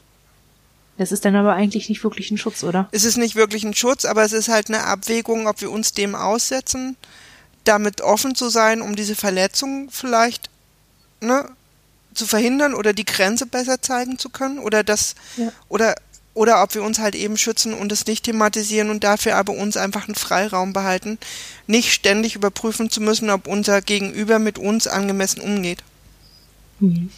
Ähm, ich mache das irgendwie immer so wie, ähm, also das, das eine ist ja so ein Vorgehen, ich finde, das hat voll auch seine Berechtigung. Also ich ne, wenn man das, gerade wenn man was zu ja, verbergen hat, und du weißt, was ich, das mhm. wäre jetzt blöd. Gerade wenn man aufpassen muss, wie viel man von sich selber zeigt, hat man ja irgendwie trotzdem noch die Möglichkeit, ähm, sich um sein Umfeld zu kümmern und für sich selbst zu sorgen. Ne? Also in meiner Gegenwart verbitte ich es mir, dass Leute sagen, boah, der ist so behindert, Alter. So habe ich meine ganze Klasse mit verschreckt. Niemand verbringt mehr die Pause mit mir oder irgendwie so, weil das gerade so ein Jugendschimpfwort ist. Aber ich will das nicht in meiner Gegenwart hören, mhm. weil ich behindert bin und nicht die Dinge, die blöd sind. Und genauso wenig will ich rassistische Dinge in meiner Gegenwart hören, genauso wenig will ich andere Dinge, die einfach andere Menschen verletzen könnten, auch dann, wenn ich selbst nicht davon betroffen bin, ähm, möchte ich sie nicht hören, weil ich mir mein, mein Umfeld nicht so gestalten möchte. Ich möchte mich nicht mit Menschen umgeben, die es für richtig halten, andere Menschen abzuwerten. Genau, und da gibt es aber für mich halt, ne, es gibt einen wählbaren Kontext und es gibt einen nicht wählbaren Kontext. Genau, und einen, wo es nicht geht. Und genau. so, da wo es wählbar ist, finde ich es auch, oder wir haben uns schon auch angewöhnt, Dinge manchmal, oder ne, wir sagen schon auch mal was, ohne dass wir es aber in einen Bezug zu uns setzen. Es bleibt halt immer so ein mhm. Rest übrig. Aber ich finde, in der Partnerschaft wäre das für uns auch nicht lebbar und nicht denkbar, nicht ja. da sein zu dürfen und nicht als die zu, gesehen zu werden, die wir auch wirklich sind. Und ich finde, Stigmatisierung innerhalb von Partnerschaft geht, egal auf welcher Ebene, einfach gar nicht. Ähm, da, dazu muss man halt auch immer die Kraft haben, ne? Also das Kraft hatte ich gerade vergessen, so nachzuschieben. Also ja. das eine ist der wählbare Kontext und das andere ist die Kraft. Man kann nicht jeden also du kannst dich nicht immer für dich selber einsetzen. Aber ich finde, in der Partnerschaft muss das sein. Ich finde, oder in einer Partnerschaft um muss das irgendwie möglich so. lassen, dass das geht oder dass man ja. zumindestens, ja, es ist, ja, es ist ein, es ist ein schwieriger Moment, glaube ich, weil eigentlich gibt's da keinen Kompromiss und immer die Kraft dafür zu haben, ist halt dann trotzdem eben das, was vielleicht manchmal fehlt. Ja. Ja, und gerade wenn man das halt so auch gewohnt ist, ne, so Verletzungen einzustecken. Also, man wird ja nicht nur, wenn man viele ist, wird man ja nicht nur, also, es vergeht irgendwie keine Woche, in der ich nicht irgendeinen Witz über eine multiple oder gespaltene Persönlichkeit mitkriege. Es vergeht keine Woche, in der mir dieser Opferbegriff nicht entwertend entgegenkommt, in der Gewalt bagatellisiert wird. Also ich habe irgendwie das Gefühl, ständig von irgendwas verletzt zu sein, aber am Ende muss man halt seine Kämpfe wählen. Und ne, dann stecke ich lieber ein bisschen mehr Kraft da rein, meine meine News zu filtern, dass das dass sowas gar nicht so nah an mich rankommt. Mhm. Oder die sozialen Kontakte einzuschränken. Und so, als darin einfach überall und immer meine Grenzen zu verteidigen und zu sagen, so und so, das geht und das und das geht nicht.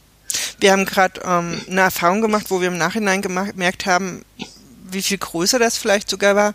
Ähm, wir müssen, wir müssen, wir brauchen eine medizinische Behandlung und waren halt auch in, einem, in einer Klinik und haben uns das, ähm, die fachlich super war, gewesen wäre und haben irgendwie durchaus gesagt, dass wir halt ähm, einen komplexen Gewalthintergrund haben, dass wir mit ähm, Narkosen und ähnlichem, dass wir da eine Problematik haben, dass wir das gern besprechen möchten und so und sind halt da raus nach diesem Gespräch und es war klar, das wurde gar nicht gehört.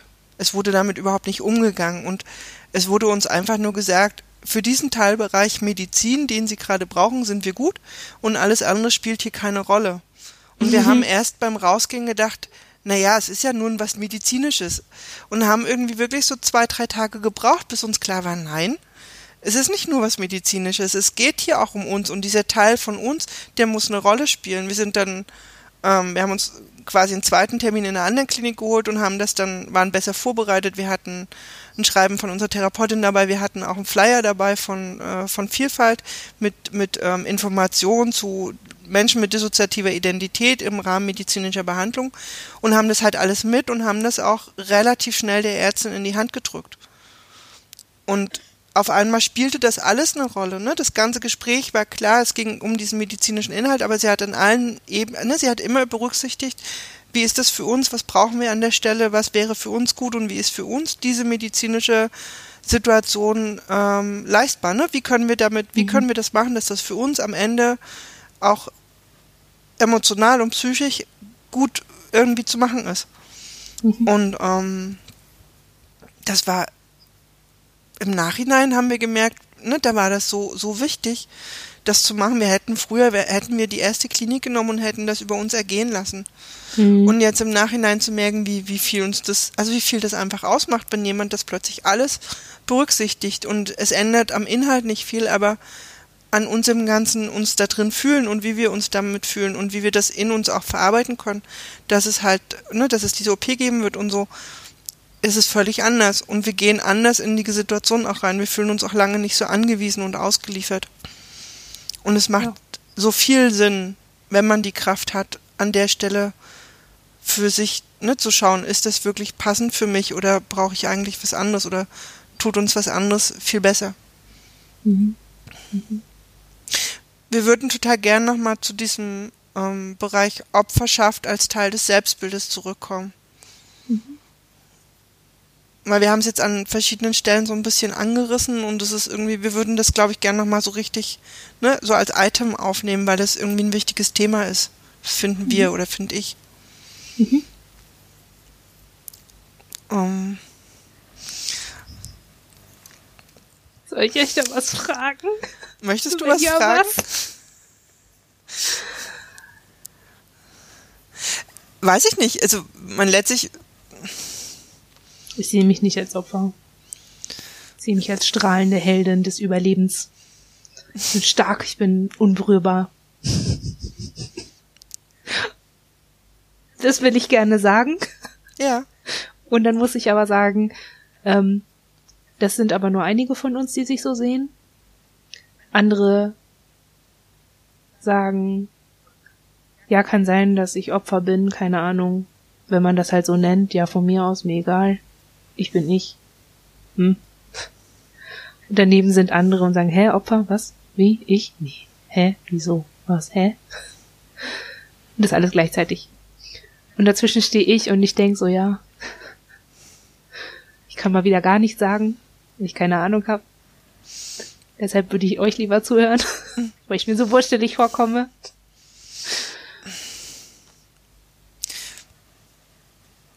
Ich glaube, so viel kohärenter ist unser, unser Umgang mit dem Thema Opferschaft im Selbstbild auch nicht, weil, also wir haben, es gab ja so eine große Diskussion gerade und wir können uns zum Beispiel mit diesem Begriff, wir haben Erfahrungen gemacht, ne, das ist für uns sehr passend weil alles andere, eine Definition dieser Erfahrung und eine, eine, eine, eine Bewertung, das ist für uns irgendwie Teil der Therapie. Also da arbeiten wir dran und zwar in sehr kleinen Schritten. Das ist, wir, uns erschreckt das immer eher, uns dagegen verwahren zu müssen, dass andere für uns definieren, was wir sind oder wer wir sind oder welche Erfahrungen wir gemacht haben und wie die mit uns sind. Ne, das mhm. ist so deswegen. Das ist total übergriffig. Es ist, es ist übergriffig, es ist auch ähm, ich, ich finde halt, ne, diese, dieser Opferbegriff, der da von, von Nicht-Betroffenen benutzt wird, und es unterscheidet das, glaube ich, es sind Nicht-Betroffene, die diesen Begriff für sich prägen, der basiert auf, weiß ich nicht, auf einem, auf einer Definition von Erfahrungen, die sie aber selber gar nicht gemacht haben.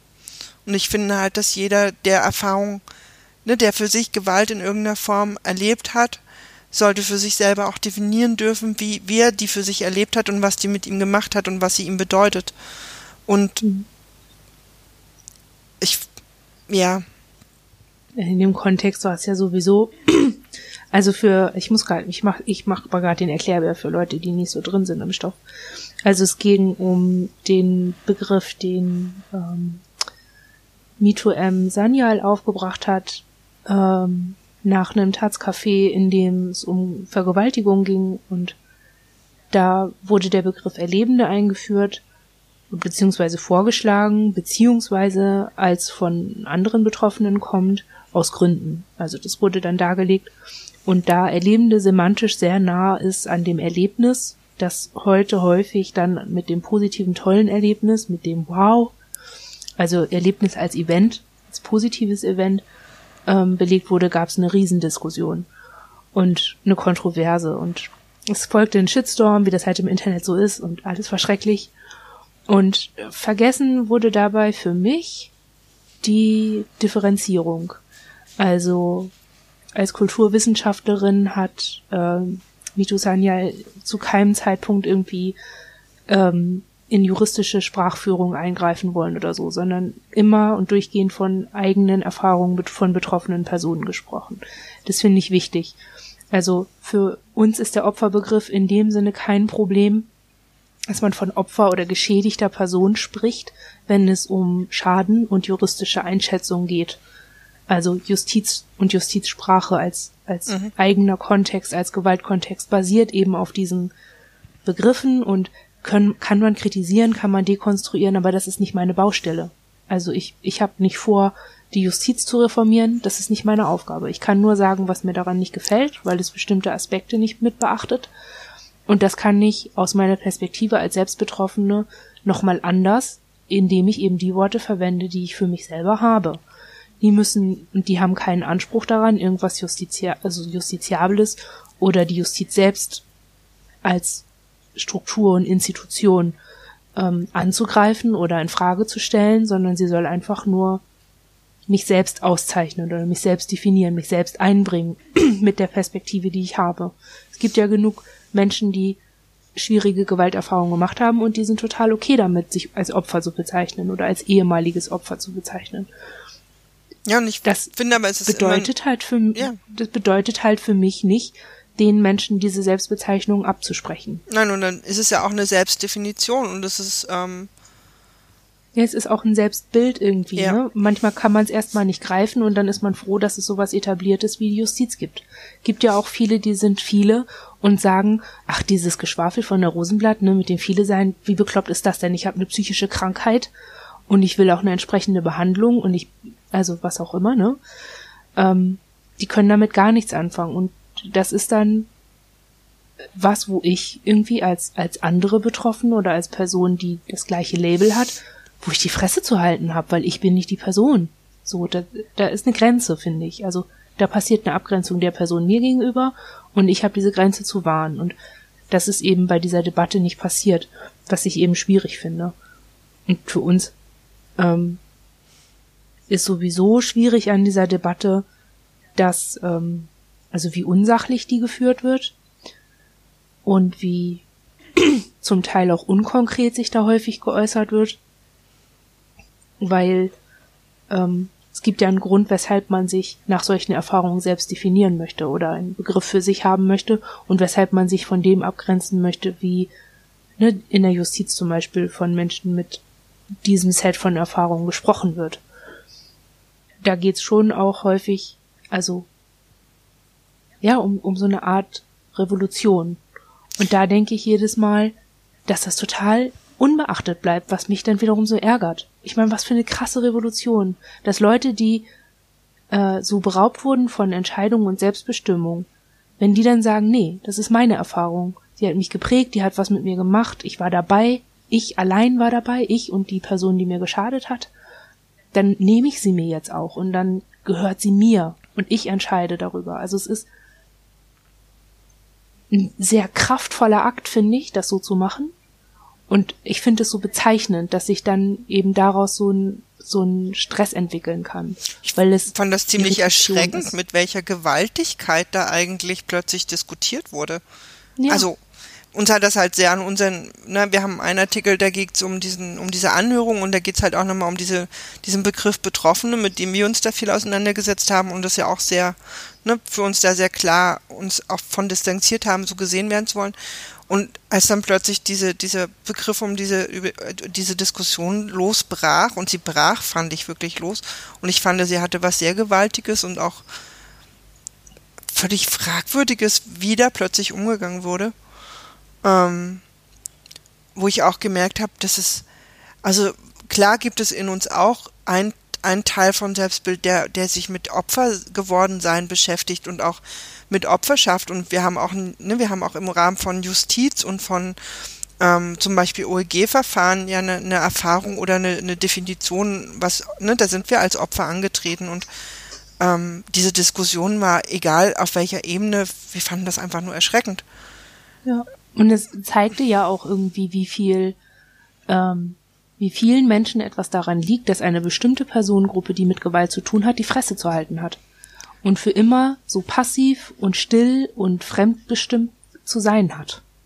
Also es war so, ich meine klar, ähm, Mitu Sanyal ist, äh, hat einen indischen Vater, da spielt dann Rassismus häufig noch eine Rolle. Sie ist eine Frau, sie ist eine Person in der öffentlichen. Also sie hat echt krass getroffen und in, irgendwie es gibt, es ist auch noch eine feministische Debatte gewesen, was dann auch noch mal so ne ähm, ja, was ja häufig auch das fand auch ich noch mal erschreckender, dass im Rahmen ja, von das, feministischen Debatten solche Äußerungen plötzlich im ja. Raum stehen und mit Menschen und deren Erleben so umgegangen wird und deren Freiheit sich zu äußern. Also ja, aber als das wird es halt nicht gesehen, ne? Das ist eben das, da wird dann nicht mehr das Individuum gesehen, sondern ja, aber dann stelle ich mich selber sieht. in Frage. Also, weißt du? Ja. Das und da sind wir wieder bei bei Selbst- und Fremdbild, ne? Weil wo ich einen Antifeministen sehe, da sieht diese Person sich als Glaubenskrieger gegen die Weltverschwörung. Also inkongruent ist, also, ne? Da sind wir bei Inkongruenz. Und das ist, dass das immer wieder so entgleitet und immer wieder so, ähm, ich finde, es ist eine Gewaltdynamik, die da passiert. Ich sehe da eine Gewaltdynamik. Ja. Ähm, was, was dann eben also wenn man sich das eben, also ich versuche das halt immer so ein bisschen zu dokumentieren für mich, deswegen schreiben wir halt auch dazu. Also wir schreiben immer an diesen großen Debatten immer so ein bisschen dran vorbei und versuchen unseren Punkt klar zu machen, um das für uns selbst zu dokumentieren, ähm, wie das war damals, als wir Opfer TM noch darum kämpfen mussten, als Menschen mit einer Vergangenheit, einer Gegenwart und einer Zukunft mit jeweils ganz 24-7 vollständigem Erleben und Bewusstsein wahrgenommen zu werden. Weil das kippt ja alles raus. Wenn du Opfer zu jemandem sagst, dann ist jemand nur eine Sache, nämlich Opfer, unterlegen, machtlos, ohnmächtig, nicht selbstbestimmt. Und dann ist man niemand mehr, der Schmerzen empfinden kann oder irgendwas anderes empfinden kann als ein bestimmtes Setting, das man selber da reinsetzt. man ist nicht mehr denkfähig und so weiter. Und diese ganzen Fähigkeiten sind ja da. Die sind ja vorher da und die sind danach da. Also so, hm, verstehst du, was ich meine? Was mich ärgert, ist dieser, ähm, diese Zuschreibung innerhalb dieses Begriffs, auch bei Betroffenen und so, ist es immer so ein bisschen, oder Überlebende ist genauso. Es, es bezieht sich halt alles immer auf einen bestimmten Punkt, und zwar diesen Punkt, in dem man Gewalt erfahren hat und es ist völlig in Ordnung, dass man das in sein Selbstbild integriert oder in seine Selbstbezeichnung integriert oder sich selbst so bezeichnet. Das ist, ne? Ich will das nicht kritisieren, wenn sich jemand so bezeichnet oder sich selbst so verortet. Ich finde es halt wichtig, dass man daneben noch sieht, ja, ich bin Überlebende von Gewalt oder Erfahrene oder Betroffene von Gewalt und ich bin jetzt hier, wie ich stehe und gerade keine Gewalt erfahre, handlungsfähig, habe diese und jene Eigenschaften und so weiter und so fort dass man das klar hat oder sich darum kümmert, dass man das klar kriegt, dass man eben nicht so darauf bleibt, oder? Ja, also, ich finde, so. also ich denke gerade auch noch ein bisschen nach, weil ich dachte noch mal so, bin gerade so ein paar Buchtitel durchgegangen, trotz allem Handbuch für Überlebende sexualisierte Gewalt, ähm, dann eben auch diese betroffenen Befragungen und den betroffenen Rat und diese ganzen Begrifflichkeiten. Und das Wortspiel, ne? Der betroffene Rat. Ja, und das ist so. ne, es gibt so ganz viele Begrifflichkeiten und ich finde das total wichtig. Jeder, der irgendeine Art von Gewalt für sich erfahren hat und ne, der, der Opfer geworden ist, ich finde, hat ne, jede und jeder hat das Recht für sich, das auch wirklich zu definieren und jedes Wort dafür zu benutzen, was ihm und seiner Erfahrung oder ihr und ihrer Erfahrung Ausdruck verleiht. Was ich halt nur schwierig finde, ist, wenn andere nicht Betroffene, die an der Situation nicht beteiligt waren oder sind, sich A, zum Teil dieser Situation machen, dann auch noch etwas mhm. zu eigen machen und dann auch noch meinen, sie hätten eine Definitionsgewalt darüber, weil mhm. all diese... Ne, Ei, und es gibt ja auch Leute, die dann daneben stehen und sagen, eigentlich warst du gar nicht Opfer. Na, ich meine, gut, ich finde, das, ist dann noch schlimmer, Aspekt. aber auch alleine diese Zuschreibung von, von Opferschaft und wie ich mich als Opfer zu fühlen habe, ist so anmaßend. Und mir geht's wirklich in keiner Sekunde darum, dass jemand, der Opfer geworden ist und sagt, ich fühle und ich bin Opfer und ich möchte Opfer, ich möchte als solches wahrgenommen und als solches bezeichnet werden. Ne, ich würde, das stelle ich überhaupt nicht in Frage. Mir geht es wirklich um solche Diskussionen, wo Menschen beteiligt sind, die dort nicht als Opfer auftreten, sondern als als die, die da um etwas kämpfen, wo ich denke, wenn es um deine eigene Definition von Gewalt und von, von Machtverhältnissen geht, dann tu das, aber tu das doch bitte nicht schön auf Kosten derer, die tatsächlich Opfer geworden sind. Also hm. warum müssen denn hier, hier, hier, ne, warum müssen hier Machtverhältnisse geklärt werden und dafür nehme ich andere her, die sowieso schon mal Opfer gewesen Das muss mir doch der Respekt verbieten, das überhaupt so zu tun. Ja. Und ja das hat halt mit meinem Selbstbild auch so wenig zu tun und es sind auch Menschen, von denen ich gar nicht möchte, dass sie mein Selbstbild mitbestimmen, weil es ist halt am Ende einfach mein Bild von mir selbst oder unser Bild von uns und das möchte ich frei entwickeln und empfinden dürfen und äußern dürfen. Das äh, kann ich einen Sprung machen? Das ja, erinnert mich gerade an was. ähm, ich habe gerade, ich bin gerade in einem Prozess mit der Therapeutin oder in der Therapie, in der es um mich in einer Situation geht und ich habe im Kopf total klar, dass ich mich da als Opfer bezeichnen könnte, aber ich kann es nicht, mhm. weil ich irgendwie sowas hab von ich doch nicht, was total Panne ist. Also, und ich bin mir dessen total bewusst, ne? Aber emotional geht es voll nicht dran. Ja, also, aber ganz ehrlich, für uns ist zum Beispiel dieser Opferbegriff, der wird, der entsteht für uns, für uns ganz, ne, für uns tatsächlich gerade erst im Rahmen von Therapie, weil wir uns gerade erst erarbeiten, was Opferschaft eigentlich heißt weil wir uns ja. lösen von dieser äußeren Zuweisung, was Opfer sein bedeutet und versuchen ein, ein eigenes Gefühl und ein eigenes Empfinden und auch ein eigenes Zuordnen von, von Dingen, die wir vielleicht aussprechen, zu diesem Begriff. Weißt du, wir versuchen ihn tatsächlich mhm. selbst zu definieren. Mhm. Und, und ich habe ich hab in der Situation irgendwie das Gefühl, ja, ich war da und die andere Person war da und dann ist das passiert und bumm. Also, so, es ist für mich gerade so ein so ein Ding, dass ich ähm, bei, also dass ich so zwei Versionen mhm. kriege von von einer Situation, also so, ne, also die die Erinnerung ist total brüchig, weshalb mir diese eine Situation von ich war da und dann ist das passiert und bumm, ähm, kommt mir so ein bisschen fragil vor und das ist eben die Arbeit. Ne? Mir, ich habe dissoziative Brüche da drin, ich weiß nicht alles davon, ich weiß nicht, was ich gefühlt habe, ich weiß nicht, was ich gedacht habe, ich weiß nicht, wie es mir ging, aber mhm. ich weiß, dass es passiert ist, es ist so eine Sachinformation und fertig. Und ich versuche da drin irgendwie eine Position zu finden und ich weiß, dass ich Traumaarbeit machen muss, um da Assoziationen zu schaffen, um mich zu erinnern. So, das ist das eine. Das andere ist aber, dass ich neben dieser ganz konkreten äh, Ebene von das und das ist passiert, zu der anderen, e-, zu der anderen Ebene gehen kann und sagen kann, das nennt man Gewalt, das ist Unrecht, das ist Opferschaft, du mhm. warst so und so und so und so. Und ich merke, dass ich irgendwie meine Therapeutin sitzt nicht da und sagt, jetzt sieh dich mal gefälligst als Opfer, dass du warst. So, oder hab Mitleid mit dir oder was auch immer, das sagt sie nicht. Aber ich habe irgendwie das Gefühl, dadurch, dass die Option besteht, dass ich das tun könnte, fühle ich mich manchmal so ein bisschen unter Druck, dass ich das jetzt muss.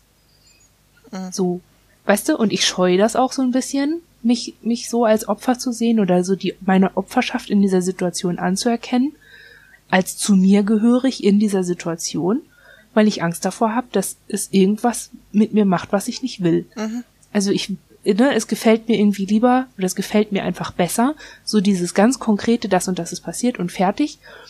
Ähm, so passiert halt mal, so ungefähr, ne? Weil mir passieren ja jeden Tag irgendwie tausend Dinge und das ist jetzt vielleicht, ja, es war vielleicht nicht so toll oder was auch immer, aber es ist halt passiert und fertig. Und ich habe Schiss, dass wenn ich das so annehme und sage, ja, ich war da Opfer und bla, dass dann in mir drin diese ganze Kette angeht und ich anfange, mich selbst zu bemitleiden oder irgendwie anfange, Forderungen zu stellen, die viel zu spät sind weil ich es erst jetzt raffe und die Situation aber über 20 Jahre her ist. So, weißt du? Was dann auch wieder so, so ein Trauerding macht. Das ist ja so das Dramatische bei, ne, wenn du, wenn die Erinnerung an Gewalt und an das Leiden von früher erst ganz viele Jahre später hast und dir dann erst klar wird, boah, wie krass das war. Und man dann so, ich hasse dieses über Jahre zu späte Trauern, weil das bringt so gar nichts mehr. Also, weißt du, ich komme mir dann sehr ähm,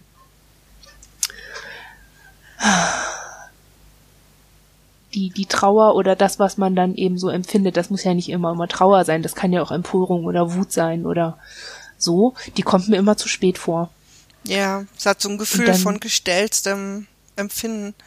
Aber ganz ehrlich, ich. Gar nicht mal, das hat ja seine Berechtigung und das gehört ja zu, zum, zum Verarbeitungsprozess mit dazu. Also es ist ja auch Teil des Trauerprozesses, dann vielleicht auch wütend zu sein oder so. Aber irgendwie habe ich immer das Gefühl, ja, hättest du mal vor 20 Jahren wütend sein können. Ja, aber hättest so, du ja nicht. auch nichts mehr. Ja gut, aber du hättest ja vor 20 Jahren nicht wütend sein können. Ich finde es auch gerade sehr spannend, weil wir, wir also wir, wir, also wir ringen in der Therapie gerade um was ähnliches und haben, also wir, wir haben jetzt quasi mehrere Termine damit zugebracht, wir möchten gern ein bestimmtes Gefühl empfinden können was dann zu dem passiert, zu dem passt, Opfer gewesen zu sein. Also zu so einer Idee von. Und wir haben da ganz lange, ne, das ist jetzt das erste Mal eigentlich für uns, dass wir, dass wir versuchen, wir, wir wirklich auf der Suche sind, dieses Gefühl irgendwo in uns wiederzufinden oder überhaupt zu entwickeln und über dieses Fühlen ähm, eine eigene Definition tatsächlich dieser Situation auch vielleicht zu schaffen. Weißt du? Mhm. Mhm, mhm. Und interessant. Das ist, also ich, ich glaube, ich habe, also ich habe gerade so ein Bild von ein Ding, aber wir beide zupfen an unterschiedlichen Stellen. Ja, und so, so das hat aber spannend. ein ähnliches, ja, eine ähnliche Idee, ja. glaube ich, weil ja. ich glaube schon, oder wir denken. Ja, letztlich sucht man ja so ein bisschen, also mir kommt es immer so vor, dass man so ein bisschen nach dem einen Dominostein sucht, den man gut umschubsen kann, um einen Verarbeitungsprozess anzustoßen. Ja. Und ich habe immer so, ich habe viele Ideen, wo ich stupsen könnte, weil ich habe irgendwie immer so, ja, hier könnten nicht, hier könnte ich Innenkinder anticken, ne, die fühlen sich immer so blöd an. Ah, hier könnte ich irgendwie andere Erkenntnisprozesse über was war anschließen. Äh, will ich irgendwie auch nicht, weil äh, eigentlich ist also mh, mm, äh, also ich bin da so gefangen in meinem Verhalten, Meinungsverhalten, ne? Und daneben habe ich halt immer wieder dieses Ding von ich habe jetzt keine Kraft dafür, mich damit auseinanderzusetzen, dass ich mal Opfer war. Oder mit, und damit, dass diesen, also, ne, ich habe jetzt, oh, es ist so, also ist es irgendwie albern vielleicht, keine Ahnung. Nein, es ist nicht albern. Blöd, aber irgendwie, es ist, also ich stelle mich da schon schuckig an. So, ne, das ist, ich weiß auch nicht, das ist halt, was ich meine mit Vermeidungstanz. Eigentlich könnte ich da reinspringen und ich weiß ja, wir sind da ja schon ein paar Mal durchgegangen. Es passiert nichts Schlimmes. Es ist nicht schlimm festzustellen, dass man in einer Situation wirklich nicht anders handeln konnte und in einer Situation sich befunden hat, über die ein Richter oder eine Richterin später sagen würde, sie wurden zum Opfer. Punkt. Das ist nicht schlimm. Es fühlt sich aber scheiße an. Das finde ich nicht schön. Und das finde ich in solchen Situationen immer sehr, also das ist sowas, was ich vermeide. Und das ist das, ich finde, was du sagtest mit, ähm, wenn andere nicht betroffene Personen sich die Situation zu eigen machen und mich dann Opfer nennen, dann heißt das ja auch, dass sie ihre Vorstellung von mir in dieser Situation haben und durchsetzen. Ja. Und das ist eben das, was ich als übergriffig empfinde. Denn für mich ist es harte Arbeit, überhaupt erstmal zu erinnern, was da eigentlich war. So, mir fehlt so viel. Und das ist nicht so, dass ich mich in der Therapie, in der Traumatherapie auf die Suche nach Erinnerungen an mein schönstes Weihnachtserlebnis mache, sondern da machen wir wirklich Ausflüge in Abgründe, auf die man sich nicht vorbereiten kann, von denen ich meistens nicht mal eine Idee habe und die immer wehtun, die immer anstrengend sind und immer schlimm sind. Und wenn dann eine Person da so reingreift, ist das ja, anmaßend, übergriffig, gewaltvoll. Respektlos. Respektlos. Und irgendwie, manchmal kommt mir das auch ungeduldig vor und so unachtsam, weil wenn jemand schon das Interesse daran hat, zu bestimmen, was Opferschaft jetzt ausmacht oder wie, wann wer wie viel Opfer ist oder ne, ein wahres Opfer ist oder wie auch immer. Da gibt es ja auch noch so ganz viele Ideen von, ne, was ist, ne, wer ist jetzt wie, wie viel Opfer, ne? Ist eine Gina Lisa so Lofing weniger Opfer als, ne, ein fünfjähriges Mädchen, ähm, das, das vergewaltigt wird. Also irgendwie so, ne, so eine Debatten gibt's ja auch. Und ich denke halt immer, warum können sich diese Menschen nicht einfach hinsetzen und zuhören, wie es für diese Person selber war oder ist? Warum gibt es keine Bereitschaft dazu, einfach zuzuhören? Und dann denke ich, naja, vielleicht geht's denen genauso wie mir, wenn ich mich dem widme. Ja, aber unbequem. Äh, aber tut weh. Ah, aber es könnte was mit mir machen. Ah, das könnte meine gehüteten Dominosteine anstoßen. Das ist so. Weißt du? Ja, aber weißt du, da denke ich dann trotzdem, also das muss man dann als Nicht-Betroffene schon mal aushalten, finde ich. also, das ja, vielleicht. Ist, ist der leichte Part da drin. Ja, also, ne, vielleicht muss man es dann aushalten oder die Klappe halten. Also sich ganz raushalten. Also, also ich glaube, das sind die, die Wahlmöglichkeiten, wie man es dann hinkriegt, nicht übergriffig zu sein. Ja, ich glaube, man sollte nur auf keinen Fall Betroffene anbrüllen, wie sie sich denn selbst zu sehen und zu definieren haben. Und das war mhm. eine große Brüllerei, fand ich. Mhm. Jetzt müssen wir den äh, Bogen irgendwie hinbekommen zum Selbstbild und vielleicht ja auch so langsam zu einem Schlusswort.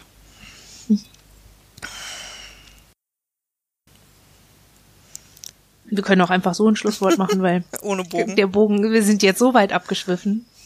Obwohl, sind wir abgeschwiffen eigentlich nicht, oder? Nee, ich glaube nicht. Ich finde, das, das, gehört irgendwie alles so zusammen und wir können es halt nicht weg. Es gehört zusammen und aggradieren. Gewalt ist Teil unserer Geschichten und auch in irgendeiner Form immer Teil unserer Selbstbilder, aber ja, wobei es eben, also es ist in unserem Fall so ein Teil der Geschichte, die wir jetzt gerade machen, uns als solches zu erleben, beziehungsweise wahrzunehmen oder abzugleichen oder zu erinnern. So. Ja, es ist aber auch da Teil der Geschichte, wo ich vielleicht erst mit 27 anfange zu studieren, weil ich in den Jahren davor. Weiß ich nicht, noch in Täterstrukturen war. Mhm. Ne?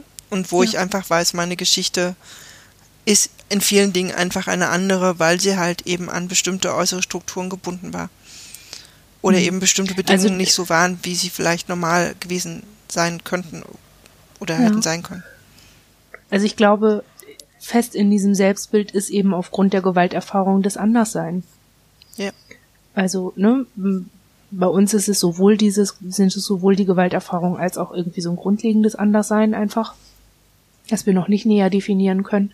Aber irgendwie beides gehört dazu und macht uns anders und hebt uns irgendwie ab und stellt uns vor ganz eigene Schwierigkeiten, uns selbst zu sehen und uns selbst in Einklang mit den Menschen um uns herum zu bringen. Da in so, so eine Kongruenz. Und ich, so mein Schlusswort wäre eben dabei, anderen mit auf den Weg zu geben, dass man sich für Selbsterfahrung öffnet. Also für, so, ne, wenn man ein, ein, ein Einsmensch ist, dass man sagt, äh, sich für Selbsterfahrung zu öffnen und wenn man viele ist, sich dafür zu öffnen, ähm, ne, für Ich-Erfahrung. Also, ja. ne, wenn, wenn, also ich erlebe das immer so, wenn ich hier im Podcast spreche oder wenn ich meine Sachen mache, dann versuche ich das häufiger jetzt bewusster damit zu sein, dass ich eben nicht nur diese Erinnerungsarbeit habe, sondern auch die Situationen, in denen ich da bin, ganz bewusst erlebe. Und eben dann weiß, wenn ich da bin, dann bin ich so und so. Wie das bei den anderen Situationen ist, wenn ein anderes Innen da ist, das weiß ich nicht, aber ich weiß, wie ich bin. Ich erlebe das als wichtig. Und versuche mich dann zu öffnen für die Ränder davon. Also da, wo ich aufhöre, beginnt ja jemand anders. Und ich merke schon, wenn ich mich dafür öffne, wo jemand anders ist, dann kriege ich auch die Möglichkeit, eine andere Ich-Erfahrung zu machen. Oder an Ich-Erfahrung teilzuhaben. Und ich glaube, das ist wichtig. Ja, ich überlege gerade, ob mir noch ähm, irgendein wahnsinnig schlauer Satz einfällt zum Schluss, aber mir fällt gar nicht so wahnsinnig viel ein, gerade weil ich irgendwie merke, ich finde es schön, ich finde, wir haben viel zum Thema gesagt. Viele Themen irgendwie waren irgendwie mit da, die mir auch vorher so eingefallen wären, wo Selbstbild vielleicht eine Rolle spielt oder wo das mit reinspielt. Ähm, hm ich würde, glaube ich, jedem wünschen, dass er so einen, einen ganz klitzekleinen Raum um sich herum hat, wo er halt wirklich einfach so sein darf. Und das ähm, für sich in Anspruch nimmt, zu sein. Und da drin auch zu wachsen und sich selbst zu erfahren und halt auch rauszufinden, vielleicht so ein Stück weit, wer man eigentlich wirklich ist. Aber ich glaube, dass das einen großen Teil von diesem Befreitsein ausmacht dass man sich löst oder dass man überhaupt rausfindet, wer man selbst ist. Und dass das vielleicht ja auch ein Teil ist von, ja, mehr Ankommen bei sich. Mhm. Gut. Habt ihr eigentlich mitgekriegt, dass wir auf einer großen, in einem großen Verzeichnis sind? Ähm, ich weiß leider nicht, wie man das ausspricht, aber wir können es in die Shownotes tun, da kann man uns jetzt finden und ich habe mich total gefreut. Ich habe das nicht angeleiert. Ja, gesehen habe ich das auch. Ja, ist was für die Shownotes. Die Shownotes werden, glaube ich, eh relativ lang. Wie mhm. immer freuen wir uns sehr über, über Rückmeldungen. Und mich würde es auch interessieren, wie eure Selbstbilder so sind oder ob es Dinge gibt, die euer Selbstbild bestimmen. Die es vielleicht sogar bestimmen, wo man was ändern sollte oder wo man nochmal nachfragen sollte. Ja, also gern. Zum Schluss war, glaube ich, eine kleine Geräuschkulisse meines Hundes zu hören. Der war so ein bisschen aufmüpfig gerade und meinte, dass er hier eine Menge Faxen machen musste. Aha, also falls es Geräusche meine? gibt, die nicht rausgeschnitten sind und die irritieren, dann ist es ein äh, zu Faxen aufgelegter Hund. Meine schläft jetzt. hm, heute haben sie sich abgewechselt. Okay. Dann. Bis zum nächsten Mal. Tschüss. Tschüss.